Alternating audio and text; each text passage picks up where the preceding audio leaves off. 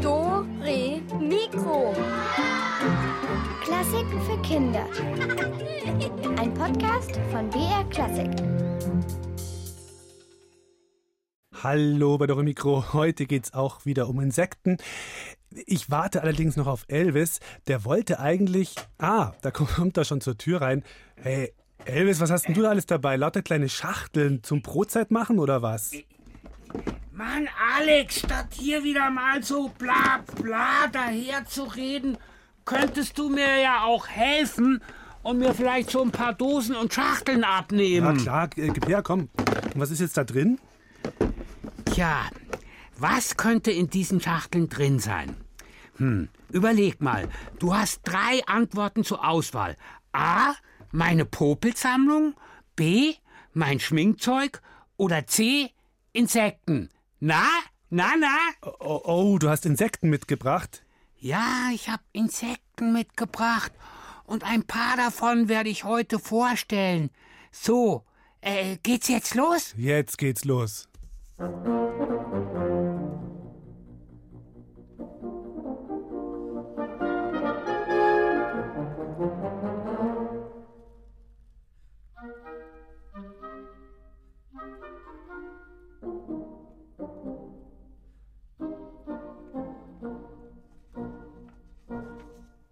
Also, Elvis, dann zeig mal, was du so dabei hast. Okay, erste Schachtel aufmachen. Das sind Läuse. Ich habe sie schon seit über einer Woche in meinem Fell gezüchtet. Dann habe ich sie vor zwei Tagen rausgepflückt und in die und die in die Schachteln umgesiedelt. Und jetzt? Hä? Äh, Die, die, die bewegen sich ja gar nicht mehr. Hallo? Hallo, ihr Läuslinge! Was ist denn los? Also, wenn ihr so faule Säcke seid, da, da, dann mache ich den Deckel gleich wieder zu. Äh, Elvis, ich, ich glaube, die sind tot. Echt? Tot? Aber warum denn? Sie hatten doch alles, was sie brauchten. Ja, bei dir im Fell, aber so eine Laus kann ohne Blutsaugen nicht sehr viel länger überleben als einen Tag. Also du hättest sie halt nicht in die Schachtel tun sollen. Meh, ich bin schuld am Insektensterben. Also, Elvis, erstens bin ich ganz froh, dass die Viecher nicht mehr leben. Ich habe nämlich keine Lust auf Läuse auf meinem Kopf. Mich juckt's ja jetzt schon. Ja, meh. das ist so ein alter Zaubertrick. Wenn man von Läusen erzählt, fängt es sofort an, alle am Kopf zu jucken. Nur mich nicht. Mich juckt's ja eh immer. Ja, das liegt dann eher daran, wie oft du dein Fell sauber machst.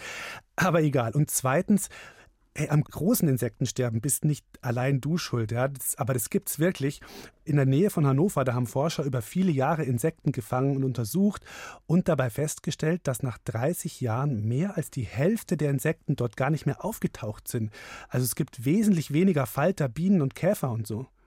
Aber warum denn?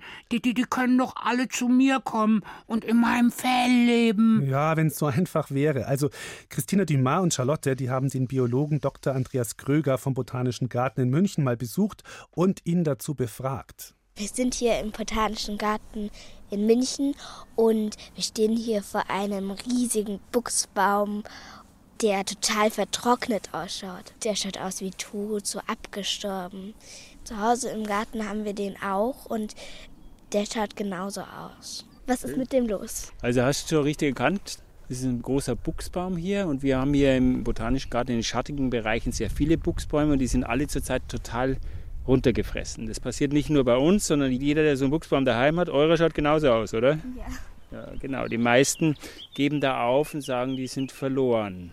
Weil hast du mal genau hingeschaut, warum die so ausschauen? Ich habe da öfters Raupen drauf entdeckt. Genau, das sind eigentlich die Raupen von dem Buchsbaumzünsler heißt der. Das ist so ein kleiner Schmetterling, der ist eigentlich ganz hübsch sogar, so ein weißer, ein bisschen mottenartiger Schmetterling, der Buchsbaumzünsler. Das sind die Raupen davon. Und den gab es früher bei uns nicht. Und der ist, in, der ist in den letzten Jahren bei uns eingeschleppt worden. Und der stürzt sich jetzt bei uns überall auf die ganzen Buchsbäume. Das ist ja auch ein Insekt. Und die Insekten sind ja viele vom Aussterben bedroht.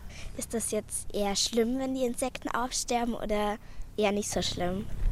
Also hier, wenn man den Buchsbaum anschaut, dann meint man, ja, Eigentlich kann man ja locker auf die Raupe könnte man ja verzichten. Ja, das ist ja die Raupe von einem Schmetterling. Oder generell denken viele Leute bei Insekten, naja, die sind eher lästig, als dass sie was bringen, oder? Mhm. Ja, oder wenn du jetzt an die Mücke nachts denkst, die um dein Ohr summt. Ja. Meistens denkt man eher an Ungeziefer.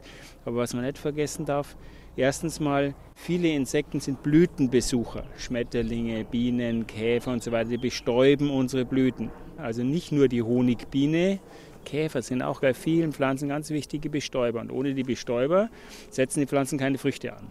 Es gibt auch viele Insekten, die am Boden leben ja, und im Boden so alte Blätter umsetzen. Bodenentwicklung, die würde ohne viele Insekten gar nicht funktionieren. Wenn jetzt ein Reh im Wald also gestorben ist, dann kommen die Insekten und fressen den auf und innerhalb von drei Tagen ist das Reh dann weg. Also wenigen Wochen, genau. Ja, das sind nämlich alle möglichen Aasfliegen, die legen ihre Eier drauf ab, spezielle Käfer, die ihre Eier dort ablegen und die Larven davon leben, die sind so richtige Aasfresser auch und deswegen auch irgendwie, wenn du willst, Gesundheitspolizei oder die setzen einfach um. Wir schätzen, wie viel ein Schmetterling im Durchschnitt, wie viele Eier der legt. Zehn. Mehr. 13. 100 ist für Schmetterlinge kein Problem. Sie legen deswegen so viele Eier, weil aus also Eiern schlüpfen ja die Raupen. Und die meisten Raupen werden von den Vögeln gefressen. Jetzt zum Beispiel die Meisen, die müssen mit Raupen ihre Jungvögel aufziehen. Die füttern fast ausschließlich mit Raupen. Deswegen sind die jetzt überall unterwegs und gucken unter die Blätter drunter und sammeln die Raupen ein. Auch hier bei dem Buchsbaum. Ja, da holen die sich auch die Raupen zum Teil runter. Und deswegen von diesen 100 Räubchen überleben zwei oder drei. Alle anderen werden gefressen. Insekten sind Nahrungsgrundlage für extrem viele Vögel und andere Tiere. Spürt man das denn hier auch, dass sehr viele Insekten sterben hier im Botanischen Garten? Die meisten Probleme haben die Insekten mit unserer Landwirtschaft. Der Bauer macht Riesenfelder nur mit einer Pflanze. Er bringt dann Insektenvernichtungsmittel aus und Dünger wird viel ausgebracht. Dann wachsen nur Pflanzen, die die Insekten weniger interessieren. Also Landwirtschaft ist wirklich der wichtigste Faktor fürs Insektensterben. Also ich sehe hier einen großen Steinhaufen. Wir haben extrem viele verschiedene Pflanzen und dann haben wir auch noch sehr viele Strukturen, verschiedene offene Bereiche, schattige Bereiche. Dann, wir haben hinten auch eine große Mauer zum Schlosspark. In diesen Mauerritzen, da sind auch ganz viele Plätze für die Wildbienen auch zum Nisten. Viele solche Strukturen sind wichtig. So ein Lesesteinhaufen, das haben wir speziell für Insekten gemacht. Blindschleichen finden da versteckt drunter oder Erdkröten oder auch verschiedene Käfer. Insekten sind wichtig für Bestäubung von Blüten, als Nahrungsgrundlage für Vögel und andere Insektenfresser für Recycling im Boden, also der ganze Umsatz, das sind so die ganz wichtigen Funktionen von Insekten.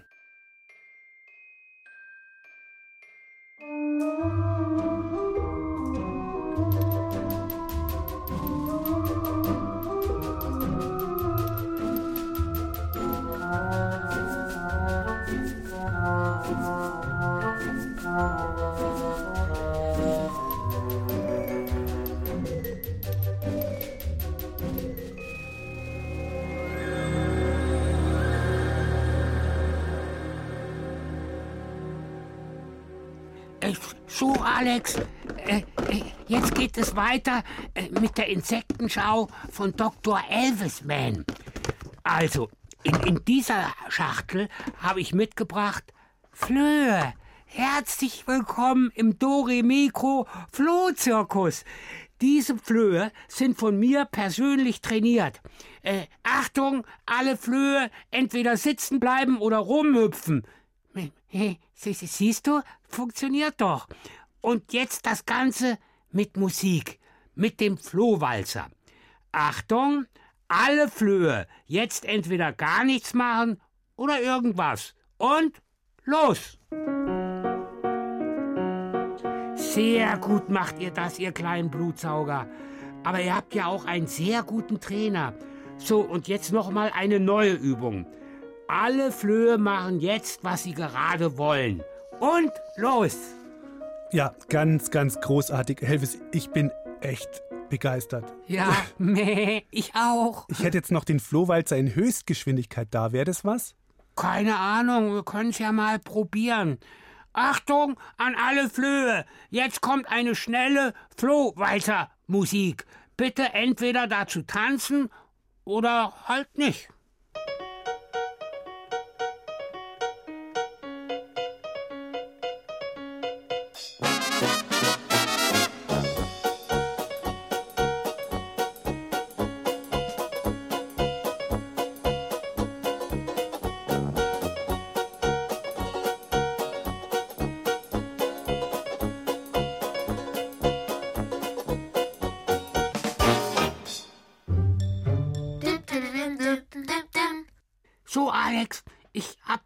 Jetzt wieder zugemacht. Du, aber das mit dem Insektensterben ist ja nicht so toll. Auch wenn sie manchmal nerven. Aber irgendwie gehören sie doch dazu. Ja, klar. Das Problem ist halt eben, ohne Insekten gibt es für uns nicht genug zu essen, ne? Ja, weil die halt immer so die Blumen bestäuben und Rehe fressen. Ja, genau. Also tote Tiere halt. Kann dann auch ein Reh sein. Jedenfalls ist es eigentlich am besten, man hat einen total verwilderten Garten mit ganz vielen verschiedenen Blumen, weil das ist dann schon mal so ein richtiges Blütenparadies für Bienen und so. Aber natürlich gibt es auch Insekten, die man gar nicht so gerne in seinem Garten haben will, weil die Blumen und Pflanzen kaputt machen. Wir haben da mal ein paar Tipps gegen solche unliebsamen Gäste und zwar von Sabine Birnbeck vom Landesbund für Vogelschutz. Tipps und Tricks gegen unliebsame Gäste im Garten. Grundsätzlich gilt, bitte keine Chemie. Bei uns im Garten, da leben auch viele Tierchen. Also ich habe ja auch ganz viel rumfliegen sehen. Ich habe schon eine Raupe gesehen, Bienen, eine Erdhummel, also ganz viel. Genau, also im Garten fliegt und kreucht viel herum. Das ist schön und freut uns. Wenn wir jetzt mal nur einen Quadratmeter Boden, also einen Meter auf einen Meter und einen Meter tief gräbt, dann sind da schon mehrere Milliarden Tiere zu finden in so einem Stück. Das sind dann tatsächlich Einzeller dabei, das sind winzige Pantoffeltierchen, die man wirklich nur mit dem Mikroskop dann sehen kann. Aber es gibt immer auch Arten, die auch Schäden eben hervorrufen, aber auch da kann man sich behelfen, indem man nicht zur Chemiekeule greift. Weil einerseits töte ich mit diesen Chemiekeulen nicht nur die Tiere ab, die ich wirklich töten will, sondern oft auch Tiere, die mir eigentlich im Garten helfen, zum Beispiel Marienkäfer. Und was dann auch passieren kann, ist, dass sich dann wiederum die Vögel, die sich an diesen Marienkäfern, die dieses Gift gefressen haben, wenn die die fressen, dann werden die auch krank davon. Das heißt, es reichert sich so an und man hat dann das Gegenteilige erreicht von dem, was man eigentlich erreichen wollte, indem man eben auch die Nützlinge tötet. Auf der Mauer, auf der Lauer sitzt der kleine Wanzen. Auf der Mauer, auf der Lauer sitzt der kleine Wanzen. Schau dir mal die Wanzen an, wie die Wanzen tanzen ko. Auf der Mauer, auf der Lauer sitzt der kleine Wanzen. Tipps und Tricks gegen unliebsame Gäste im Garten. Was hilft gegen Blattläuse? Also wir haben auch ganz viele Rosen und andere Blumenarten in unserem Garten und da sind unten immer so kleine schwarze Tierchen. Ich glaube, das sind Blattläuse und die sehen total eklig aus. Ich mag die nicht. Und die hocken da immer so aufeinander, auf so einen kleinen Haufen. Die gibt es auch in Braun und Grün, genau das sind so die häufigsten Farben. Und die können sich rasend schnell vermehren und sind dann plötzlich ganz, ganz viele, ganze Pflanze dann übersät von diesen Tierchen. Wenn man Glück hat, muss man gar nichts machen. Und Glück hat der, oder man kann dem Glück ein bisschen auf die Sprünge helfen, indem man schon einen relativ naturnahen Garten hat, der viele Nischen hat, in denen auch Nützlinge vorkommen können.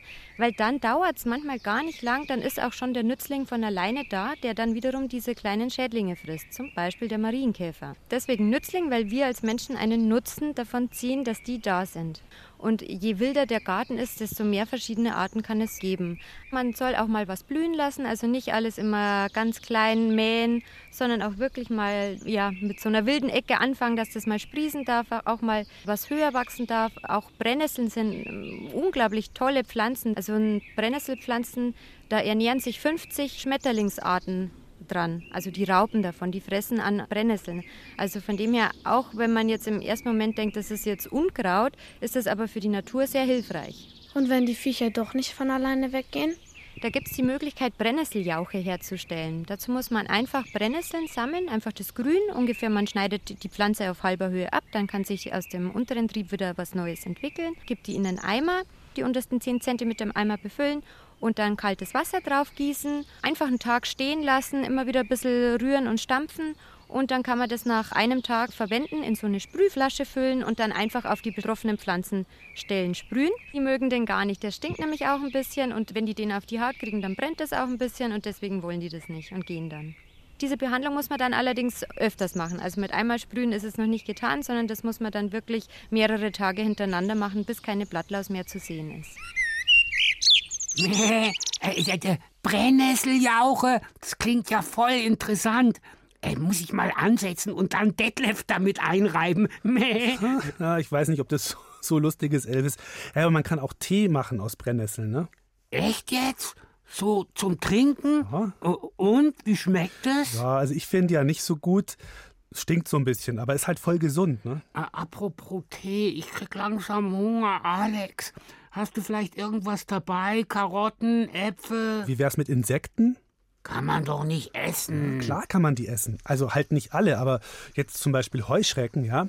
Wenn so eine Heuschrecke mal tot ist und man frittiert die, also so wie Pommes, ja, dann soll das angeblich ganz knusprig schmecken. So ein bisschen wie Huhn, sagen manche, oder andere sagen süß. Ich habe es noch nie probiert selber.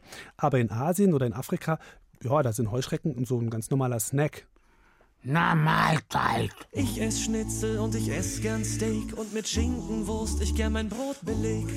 Gulasch, Frikassee und Schweinehack haben seit neuestem allerdings einen Beigeschmack. Denn ich sah vor kurzem den Bericht über künftig notwendigen Fleischverzicht. Menschen gibt es nämlich immer mehr und die Rinderzucht kommt da nicht hinterher. Burger schmecken prima, doch sind leider schlecht fürs Klima. Drum empfiehlt man jetzt für den genussvollen Verzehr. Esst mehr Insekten, das ist der Clou, den Forscher gerade entdeckten. Denn wenn wir alle mehr Insekten schlägten, wäre das global mal ein Signal. Esst mehr Insekten, das ist der neue Trend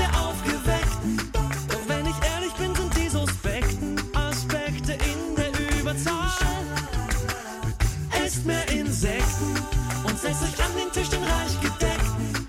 Doch sag mir hinterher nicht, wie die schmeckten. Und schon gar nicht, komm, probier doch mal. Mein Magen ging zentrifugal.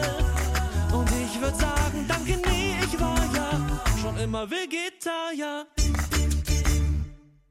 Essbare Insekten, naja, wer es mag. Übrigens, ganz wichtig, die ganzen Mehlwürmer und gefriergetrockneten Heuschrecken sind extra zum Essen gezüchtet worden, also nicht in der Natur gefangen. Wer mehr dazu wissen will, es gibt auch ein Insektenkochbuch und Insektenkochkurse und so. Äh, äh, du, Alex, können wir jetzt vielleicht mal wieder was von was anderem reden? Gegen eine gefriergetrocknete Karotte hätte ich ja nichts einzuwenden. Aber Mehlwurm, bäh. Okay, also weiter im Text. Was hast du noch so dabei, Elvis? Hier, echt echte Graupen hab ich selbst gekauft im Supermarkt. Was ich halt komisch finde, die bewegen sich gar nicht. Finde ich ja ein bisschen langweilig. Na klar bewegen die sich nicht. Elvis, Graupen sind so kleine Gerstenkörnchen. Wie sollen die sich denn bewegen? Du meintest wahrscheinlich Raupen. Mäh, Missverständnis. Ah. ja, genau, Raupen, sowas Blödes. Hm. Und jetzt? Ja, Machen wir weiter mit Gartentipps. Was tun, wenn der Garten von Raupen und Schnecken überrollt wird? Wobei Schnecken ja keine Insekten sind, sondern sogenannte Weichtiere. Aber trotzdem irgendwie eklig. Tipps und Tricks gegen unliebsame Gäste im Garten. Was kann man gegen Schnecken machen? Ja, Schnecken sind auch ein großes Problem, gerade für Gärtner. Wenn man es aber im Hochbeet hat, kann man sich schon ein bisschen behelfen, indem man einfach nochmal ein Metall an der Umrandung außen dran schraubt, weil das ist so glatt, dass die Schnecke da nicht drüber kommt. Die rutscht dann ab. Also ich habe gehört, dass man auch Schnecken ertränken kann mit Bier. Da stellt man einfach ein Glas mit Bier hin und ich glaube, dann gehen die da irgendwie rein und dann ertrinken die. Ich habe dann trotzdem auch Mitleid mit den Schnecken, auch wenn man sie nicht mag. Es funktioniert tatsächlich, dass man sie anlockt mit Bier zum Beispiel. Gibt es auch noch andere Lockmittel und die dann da reinfallen und sterben. Allerdings gibt es auch die Theorie, dass dann dadurch noch mehr Schnecken angelockt werden, als man eigentlich so im Garten hätte. Der beste natürliche Feind ist die Blindschleiche. Das heißt, wenn man in seinem Garten Blindschleichen hat, dann hat man keine Sorgen mehr mit Schnecken. Und wie bekommt man dann Blindschleichen im Garten? Bei Blindschleichen ist es so, dass die Verstecke brauchen, wo sie sich eben tagsüber gut verkriechen können, weil die brauchen ja auch ein bisschen Feuchtigkeit und dürfen nicht zu sehr der Sonne ausgesetzt sein. Und ganz toll sind zum Beispiel Totholzhaufen oder Holztristen, wo man eben Brennholz aufrichtet, wo die sich drunter verkriechen können. Ähnlich zum Beispiel wie der Igel, der nutzt dieselben Verstecke wie die Blindschleiche. Und der Igel frisst die ja auch. Die Blindschleiche ist tatsächlich deutlich effektiver im Schneckenfressen als der Igel, aber der Igel frisst schon auch Schnecken.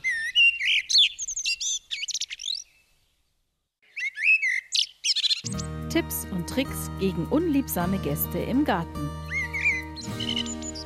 Bestimmte Gemüsesorten nebeneinander einpflanzen. Es gibt so ein paar Pflanzenarten, die sich eben bewährt haben, miteinander zu ziehen. Zum Beispiel ist es die Möhre und die Zwiebel, die, wenn man zusammen anbaut, die Zwiebel hat ja einen bestimmten Geruch, der wiederum die Möhrenfliege vertreibt. Und dann kann man eben die Möhrenernte retten. Das ist auch ein kleiner Schädling, der an die Möhre rangeht. Also die Larven fressen die Möhre auf und die Eltern legen die Eier in die Erde zu den Möhren rein und durch den Duft der Zwiebel werden die vertrieben und legen dadurch gar nicht erst die Eier dort ab.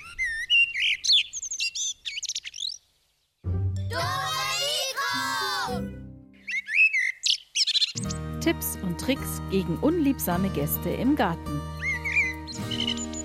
Was tun gegen lästige Raupen? Ich habe bei uns im Hochbeet auch schon zwei riesige Raupen gesehen, die sehen echt eklig aus. Weil sie sind so grün und dann, wenn die immer sich so fortbewegen, die waren so ein bisschen behaart. Dann nehme ich die am besten runter. Ich sammle die ein, weil gerade wenn es größere Tiere sind, kann ich die recht gut packen und dann einfach einsammeln und woanders in der Natur auslassen, wo sie keinen Schaden anrichten können. Es gibt auch liebe Raupen, sage ich jetzt mal, beziehungsweise Raupen, die niemals dazu führen würden, dass die Wirtspflanze abstirbt. Also zum Beispiel bei den Brennnesseln ist es ja auch ganz deutlich zu sehen, dass die Raupen des Admirals zum Beispiel, man hat das Gefühl, die fressen den Brennnesselstock kahl, aber der erholt sich immer wieder von unten raus. Also von dem her, nicht jede Raupe an der Pflanze ist wirklich schädlich, aber man möchte sie vielleicht nicht auf den Küchenkräutern haben und dann nimmt man sie einfach weg und setzt sie woanders aus.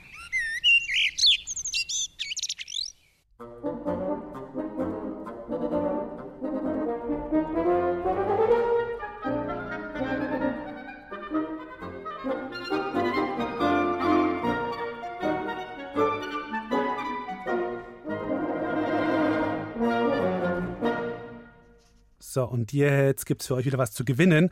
Und zwar elektrische Rennkäfer. Die schaltet man ein und dann sausen die wie verrückt in der Gegend rum. Katzen finden es super, macht aber auch so Spaß. Und es gibt sogar extra Bahnen für diese Käfer. So Rennbahnen flitzen die dann durch. Also, jetzt öffnen wir sie mal. Unsere. Rätsel, Rätsel, Rätselkiste. Ja, Rennkäfer sind heute im Angebot und dazu gibt es dann auch noch Doremikro Straßenkreide. Jule und Clara, vielleicht habt ihr die gestern schon gehört, die stellen euch wieder ein paar Insekten vor. Manche gibt's, manche gibt's nicht. Welche? Das sollt ihr entscheiden. Gibt's oder gibt's nicht? Der Giraffenhalskäfer. Der Giraffenhalskäfer sieht ein kleines bisschen aus wie ein Marienkäfer. So mit runden Hinterteil und so. Aber er hat einen super langen Hals. Wie bei einem Kran. Nur in schwarz. Mit diesem Giraffenhals kann der Käfer besser gegen andere Käfer kämpfen. Und er baut damit sein Nest. Die Weibchen schneiden in so Blätter rein. Dann rollen sie sich auf. Also die Blätter. Und in so eine Blattrolle kommen dann die Eier rein. Deshalb gehört der Giraffenhalskäfer zu der Familie der Blattroller. Gibt's oder gibt's nicht? Was denkt ihr? Gibt's den Giraffenhalskäfer oder gibt's den nicht? Ruft an unter der 0800 8080 303. Ich sag euch die Nummer nochmal. 0800 8080 303.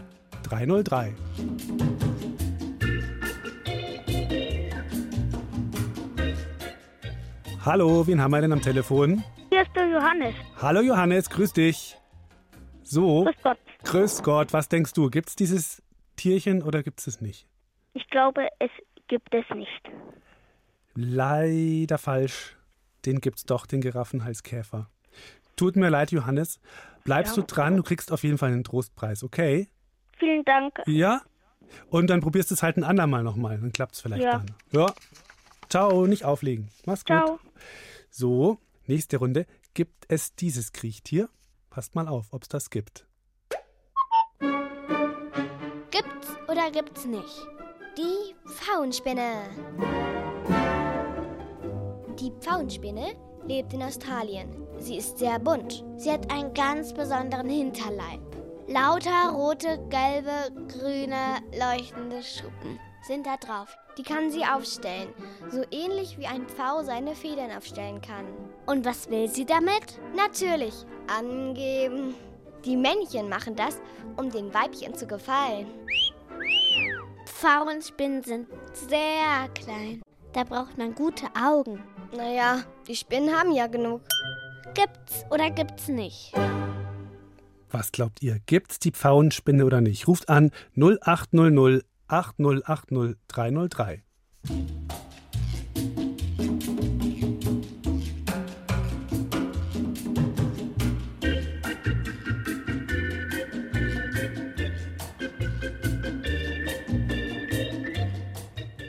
Hallihallo, hier ist der Alex. Wer ist dran? Hier ist der Hugo. Ja, Hugo, ich grüße dich. Also, die Pfauenspinne, ja oder nein? Nein. Hm, die Pfauenspinne, die gibt's auch. Hugo, tut mir leid. Hast leider nicht gewonnen, aber du kriegst auch einen Trostpreis, ja? Okay. Okay. Ich versuch's nochmal. Probier's nochmal und wenn es heute nicht klappt, dann nächste Woche oder wir machen irgendwann wieder so eine Okay. Rätselstunde oder so, gell? Ja. Okay. Mach's gut, ciao. Okay. Mach's gut. Ciao. Ciao. Ja, also die Pfauenspinne gibt's und man muss natürlich sagen, Spinnen sind keine Insekten, weil die haben nämlich acht Beine. Das habe ich, glaube ich, gestern falsch gesagt bei der ganzen Hektik hier. Also Spinnen haben acht Beine und sind keine Insekten und die Pfauenspinne gibt's auch. So, und jetzt hören wir mal rein, ob es dieses Insekt hier gibt. Was glaubt ihr?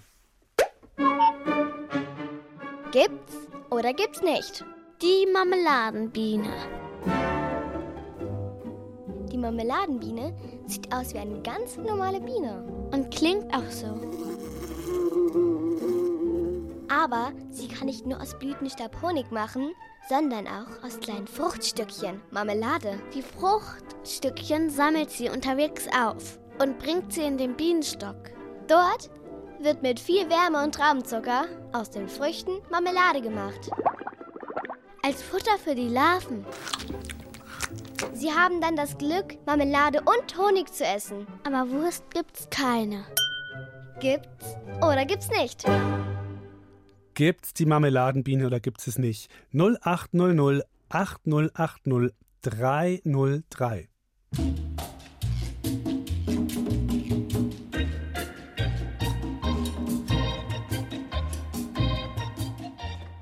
Hallo, hier ist der Alex. Wer ist denn da am Telefon? Amos Christian Hermann. Hallo, Amos, heißt du? Amos. Amos, grüß dich. Was sagst denn du? Gibt's Ja. diese Marmeladenbiene, ja oder nein? Nö. Nö, richtig.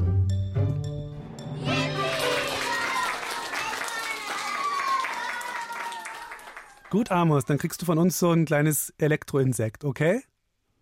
Da, das sind so, Danke. bitte, das sind so kleine Batterien drin. Irgendwann sind die natürlich alle und dann muss man halt neue reintun. Aber die sind ganz lustig, die Viecher. Also viel Spaß damit, gell?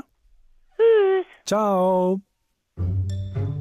Dore Mikro macht auch dein Leben besser.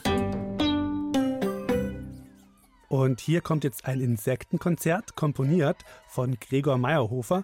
Und wenn man sich das runterlädt, dann geht da automatisch eine Spende an den WWF, den World Wildlife Fund. Also zuerst muss man spenden und dann kann man sich dieses Stück runterladen. Und so klingt's.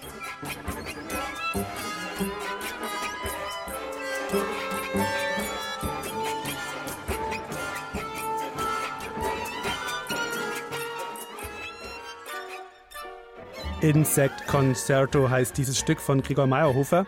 Also ein Ausschnitt daraus war das. Das Insektensterben brachte ihn auf die Idee, dieses Konzert zu schreiben. Da dürfen nun all diese Geräusche produzierenden Insekten auftreten.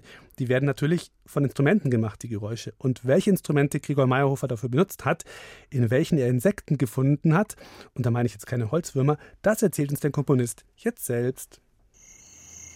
Erstmal hat sich Gregor auf eine Wiese gesetzt und gehorcht. Was klingt wie und wer klingt wie zu welcher Zeit?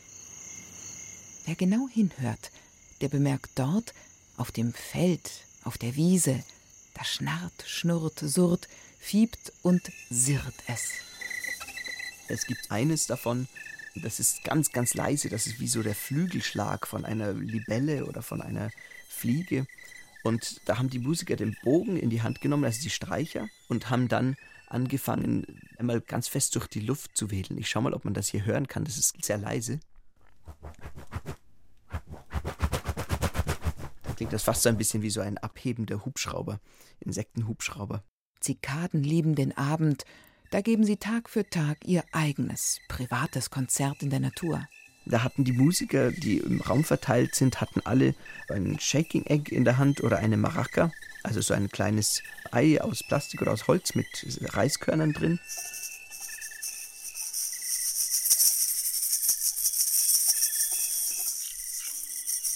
Und das sind jetzt nur zwei, weil ich ja nur zwei Hände habe, aber wenn das ganz viele machen, dann klingt es wie so eine Insektenatmosphäre auf dem Feld. Zum gleichmäßig sanften Rasseln schleicht sich klammheimlich auf spindeldürren Insektenbeinen eine Art Solist. Dazu kommt ein lustiges Instrument, Cricket Rattle.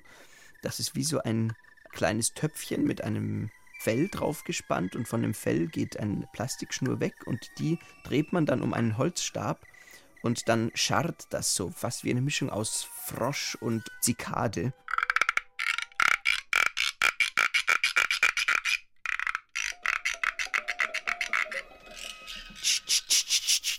Oder wo die wirklich wie so sägen. Ein exzellenter Musiker innerhalb der Insektenfamilie ist die Grille. Der Gesang der Grillen, diese ich mache das manchmal mit Pfeifen nach, aber die Musiker können das auch mit der Geige nachmachen. Und zwar müssen die einen Finger nur ganz leicht auf eine Seite legen und dann den Bogen so leicht drauffallen lassen.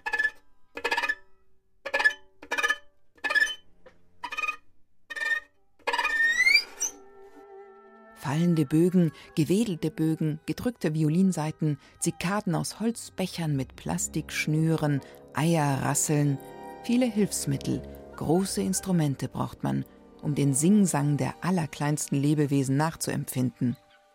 Also aus dem ersten einzelnen Grillenzirpen, das so klingt, wird dann plötzlich ein langer Ton.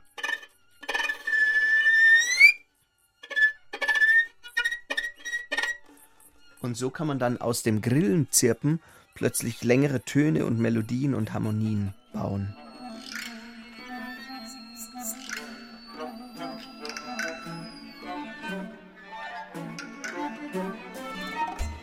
Neun Streicher, acht Holzbläser, 25 Rasseleier, eine Harfe und ein Percussionspieler verwandeln sich für das Konzert in Käfer, Libellen, Fliegen, Bienen und Ameisen.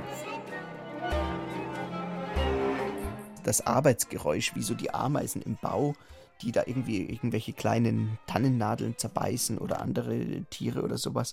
Die haben dann wie so ein kleines Geknister dazu gemacht. Die legen dann die linke Hand ganz leicht auf die Seiten, dass die nicht mehr klingen. Also so klingen die Seiten leer. Und das wollen wir in dem Fall nicht, sondern es soll ja mehr so nach Ameisen oder, oder Insekten klingen. Dann legen die die Finger leicht drauf, dass die blockiert sind. Und mit den anderen Fingern zupfen die so dran. Dann ist es so ungefähr.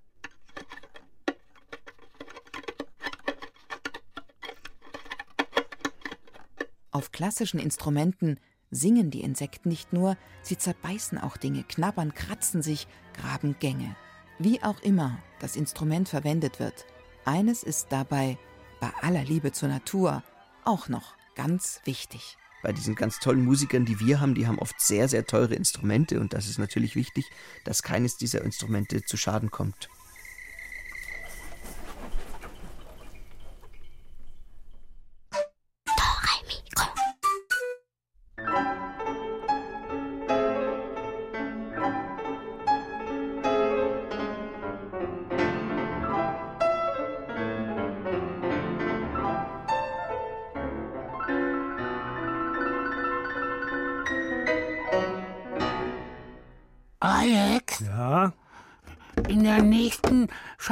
Ist leider nichts drin. Ich hatte extra gestern Nacht ein paar Silberfischchen gefangen, aber anscheinend haben die sich durchs Papier gefressen. Hättest du mal lieber eine Plastikdose genommen? Hm? Ja, ja, hättste, hättste. Plastik ist eh auch voll umweltverschmutzend und so. Äh, Also ich gehe jetzt mal suchen. Die kleinen Silberfischchen müssen ja hier irgendwo im Studio rumsauen. Fischlis, Fisch, Fischlis, hallo, wo seid ihr? Ich bin's, euer Elvis. Huhu. Ja, dann lassen wir den Elvis mal suchen und machen weiter. Nochmal mit Gregor Meyerhofer.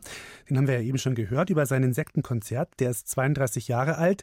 Er komponiert und dirigiert und sein Insektenkonzert zum Beispiel, das wurde auch schon von der Akademie der Berliner Philharmoniker gespielt. Und wir haben jetzt Gregor mal zehn Fragen gestellt. Wann hast du angefangen zu komponieren? Das ist schwer zu sagen, weil ich das erste Mal vor allem improvisiert habe. Ich habe wirklich als ganz kleines Kind, noch bevor ich überhaupt Klavierunterricht hatte, habe ich mich einfach ans Klavier gesetzt und rumgespielt. Das war wahrscheinlich so mit drei Jahren oder so.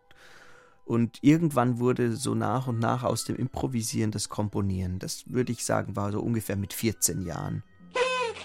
Welches Instrument hast du als Kind gespielt und welches spielst du heute? Ich habe tatsächlich angefangen mit der Geige bei meinem eigenen Papa als Unterricht und dann haben wir als Kinder alles Mögliche durchprobiert, da meine Eltern auch Musiker waren. Und dann wurde mein wichtigstes Instrument bald das Klavier und dann kam Orgel und Klarinette mit dazu. Und jetzt habe ich zu Hause fast alle Instrumente und probiere darauf rum. Wenn ich mal wieder irgendwelche Insektengeräusche für meine Komposition brauche, dann probiere ich das immer selber aus.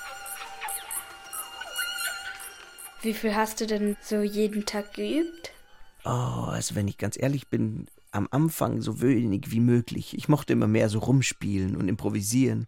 Und dann gab es aber einen Moment, wo ich gemerkt habe, mit anderen jungen Leuten, wie Spaß das macht, wenn man zusammenspielen kann. Und habe gemerkt, dafür müsste ich eigentlich besser sein. Und dann habe ich angefangen, mehr und mehr zu üben. Am Anfang würde ich sagen, zehn Minuten pro Woche. Und dann gab es eine Phase, da waren das mindestens drei Stunden pro Tag. Du bist ja auch Dirigent. Gehorchen dir eigentlich die Musiker?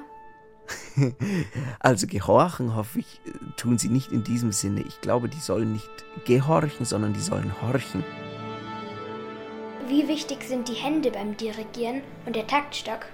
Also die Hände oder ich würde sagen der ganze Körper ist sehr wichtig dafür, weil man ja in dem Moment, wo die Musik klingt, kann man nicht mehr mit Worten oder mit Sprache kommunizieren, weil man die Musik stören würde. Das heißt, im Konzert selber muss man versuchen, alles mit den Musikern nur über die Körpersprache zu kommunizieren.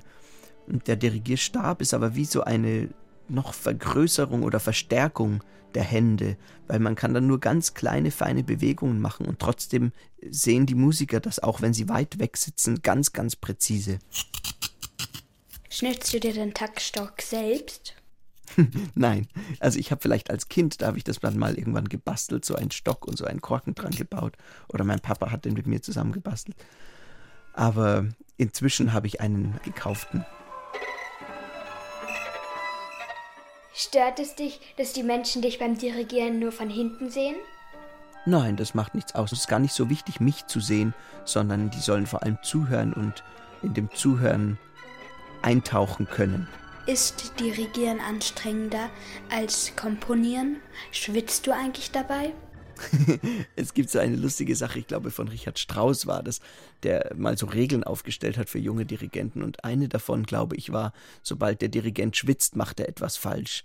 Aber es gibt trotzdem Momente, die natürlich so leidenschaftlich werden, dass man sich mit dem ganzen Körper mit reinwerfen will. Und ich glaube, ich gehöre wahrscheinlich schon eher dann zu den leidenschaftlichen und schwitzenden Dirigenten als zu denen, die nur zurücklehnend die Kontrolle über alles behalten. Wenn du so ein Stück so oft probst, kannst du dann irgendwann die Partitur auswendig? Meistens schon. Also manchmal, je nach Stück, ist es sogar so, dass man es versucht, bevor man überhaupt die erste Probe anfängt, das schon auswendig kann. Aber manche Partituren sind auch so kompliziert, dass man das kaum schaffen kann und dann ist es besser, man hat die Partitur da. Komponierst du gerade ein neues Stück? Hm, ich bin gerade dabei, ein Schlagzeugkonzert im Kopf zu entwerfen und habe ganz viele andere Pläne auch für ein Orchesterstück und überlege, ob ich aus diesem Insektenstück, ob da ein noch größeres Stück wird, ein richtig mehrsätziges. Dann habe ich immer so ein kleines Notizbuch dabei, das nehme ich überall hin mit, in jedes Konzert, in jede Probe, wenn ich spazieren gehe weil manchmal gibt es plötzlich den Moment, wo man einen ganz neuen Einfall hat und dann kann ich das sofort aufschreiben.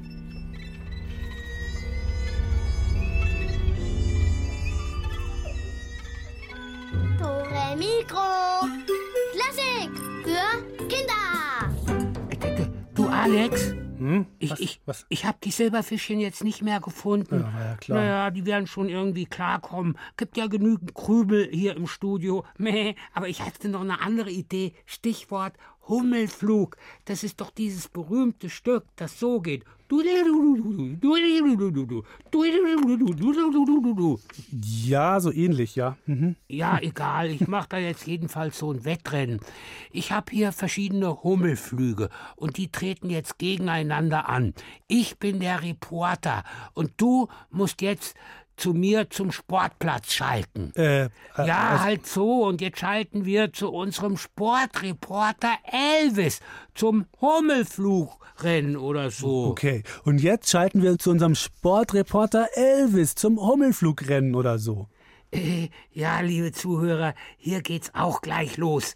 Am Start sind ein Haufen Instrumente. Die kann ich jetzt gar nicht alle nennen, aber jetzt geht's schon los. Alle gehen in Position und hier ist der Startschuss.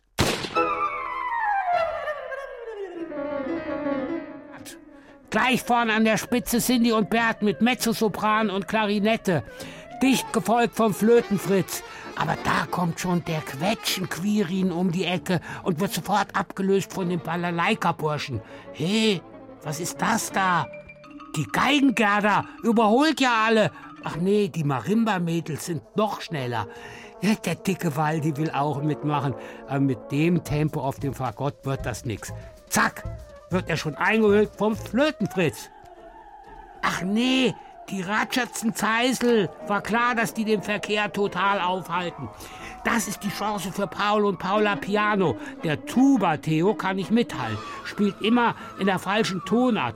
Da ist auch schon wieder der Flötenfritz im Spiel. Wird aber gleich abgelöst vom Conny am Kornett. Und was ist mit dem Orgel, Otto? Schafft er es ins Ziel? Und der Sieger ist der Cello Kaspar. Was für ein Ritt. Besser als jedes Pferderennen oder Hürdenlauf im Fernsehen. Und damit zurück ins Studio. Also, äh, äh, ich meine, hier rüber über den Tisch zu dir, Alex. Meh. Vielen Dank, Elvis. Ja, und wir sind damit schon fast wieder am Ende angekommen. Da Halt, halt, halt, halt, Alex. Ich habe da noch eine letzte Schachtel. Extra für dich. Eine Überraschung. Oh, was denn, was denn? Hier, Kakerlaken. Extra groß. Elvis, spinnst du? Du kannst doch hier keine Kakerlaken mitbringen. Wieso denn? Ah. Die sind doch auch trainiert. Achtung, Kakerlaken, nicht beißen. Ich sagte, nicht beißen. Siehst du, sind ganz harmlos. Keiner hat dich gebissen. Oh, ich geb's auf. Ich rufe jetzt den Kammerjäger an. Ja, wenigstens haben wir hier die passende Schlussmusik. La Cucaracha, das ist Spanisch und heißt Küchenschabe, also Kakerlake. Alex, ich als Insektenexperte möchte Schluss noch mal zusammen. Asseln sind Krebstiere, Spinnen sind Spinnentiere, aber Flöhe, Käfer, Läuse, Bienen, Wespen, Heuschrecken sind Insekten und wichtig für uns alle, weil viele von ihnen Blütenbestäuber sind, ohne die Pflanzen keine Früchte kriegen. Außerdem gibt es Insekten, die Aasfresser sind, zum Beispiel tote Tiere verarbeiten oder den Boden fruchtbar machen. Larven der Insekten oder Raupen sind wichtige Nahrungsmittel für andere Tiere, wie zum Beispiel Sinnvögel. Und Heuschrecken kann man essen, am besten mit Sprühsahne. Ja, und wer will, kann das alles bei uns auf der Internetseite nachlesen. Im Artikel zum Buchtipp Wunderbare Welt der kleinen Tiere. Also einfach auf Kinder. Nächste Woche feiern wir hier ein Jubiläum, 40 Jahre Musikschule Trostberg mit Gästen im Studio. Bis dann, macht's gut, ciao. Tschüss.